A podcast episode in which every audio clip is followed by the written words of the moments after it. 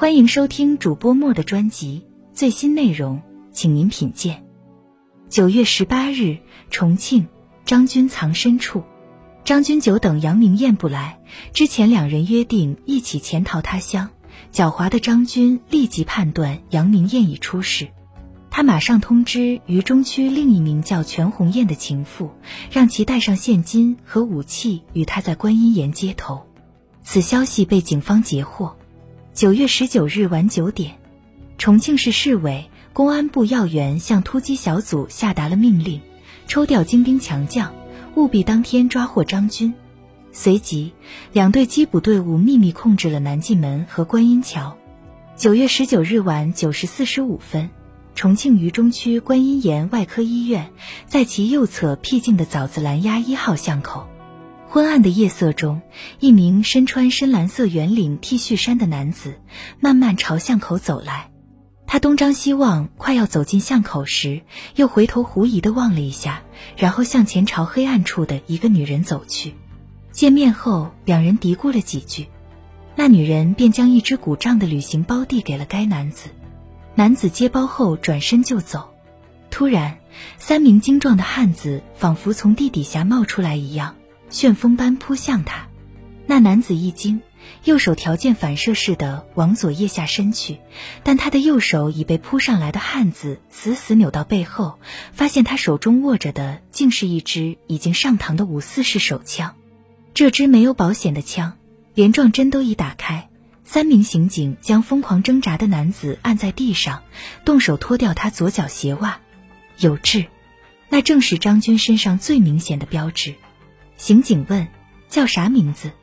男子回答：“张军。”刑警说：“抓的就是你。”打开张军手中的旅行包，里面有一百七十五发子弹和一枚军用手榴弹。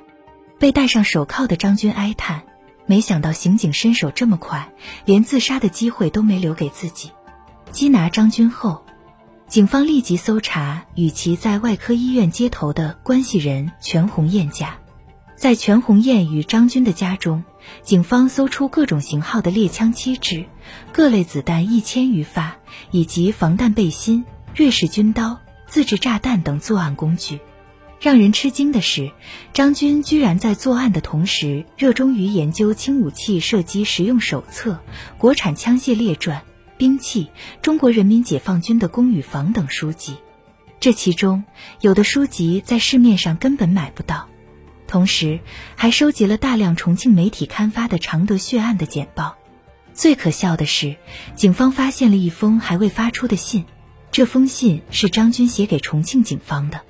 张军在信中说：“这么多年来，在重庆干了很多案子，给你们添麻烦了。不过现在我已经不在重庆了，请放心。”张军准备在他逃出重庆后，由情妇帮他把信发出。没想到信还未发出，两人就都落入了法网。凌晨一时许，警方根据张军的招供，迅速搜查渝中区上清寺聚星村的另一关系人周某家，在其家中又搜出一支五四式手枪，子弹三百二十八发，作案时的手套、假发、面罩及其数十张信用卡、证券交易卡以及现金和大量金银首饰。更让人吃惊的是，警方在搜查中还搜出了张军伪造的中华人民共和国公安部刑侦局刑事侦查员证件，以及伪造的涉及辽宁、四川、重庆、湖南等七省市的假身份证。随着审讯的不断深入，魔头张军在重庆的关系人一个接一个在警方的突袭行动中落网。截至九月二十日上午八时，警方共抓获涉案嫌疑人员十三人。缴获五四式手枪两支，各类型号的猎枪七支，军用手榴弹两枚，各种子弹一九四九发。至此，常德九一血案的嫌犯只剩下了陈世清。